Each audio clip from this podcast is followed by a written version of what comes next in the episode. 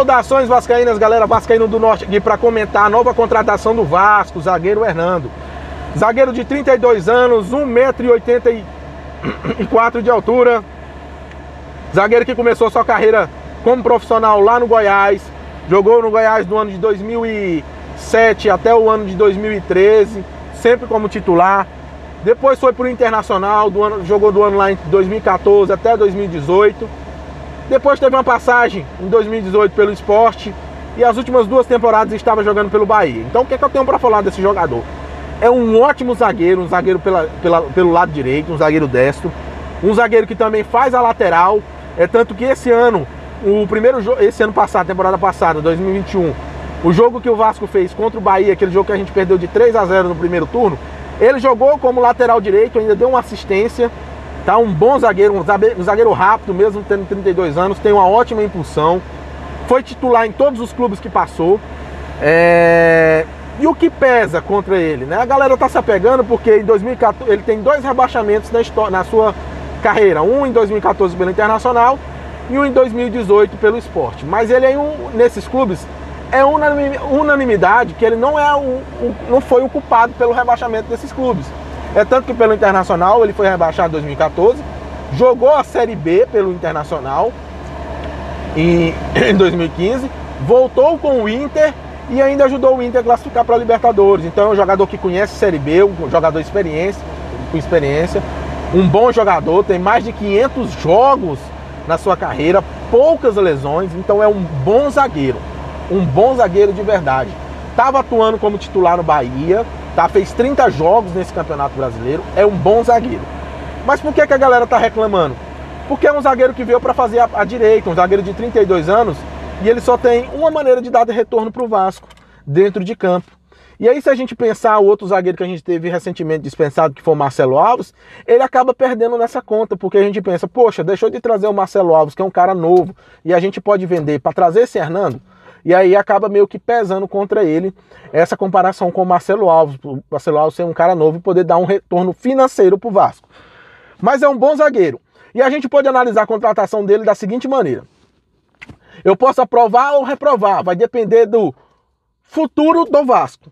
Por exemplo, é, o Vasco disse que não ia contratar o Marcelo Alves porque queria prezar a base, utilizar mais jogadores da base. E aí como é que você pensa assim, não, já tem o Castan e o Erlen, dois caras experientes que ganham muito é, jogando pelo Vasco. Vai trazer mais um, tá? Talvez esse mais um, não é porque ele vai jogar com o Castan, talvez o Castan esteja sendo negociado com algum time. Já ouvi dizer até que tem é, é Corinthians e Atlético Mineiro interessado no Castan.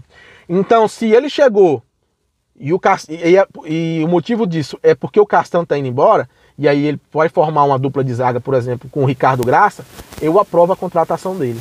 Porque aí vai embora o Castan, que é um outro cara experiente, que ganha muito dinheiro, e ele tá vindo com salário baixo. Ele é o primeiro dessa leva de jogadores que vai chegar no Vasco com um salário baixo. É, os novos jogadores do Vasco são contratados da seguinte maneira: eles estão vindo com salário base baixo, e aí eles têm metas a cumprir.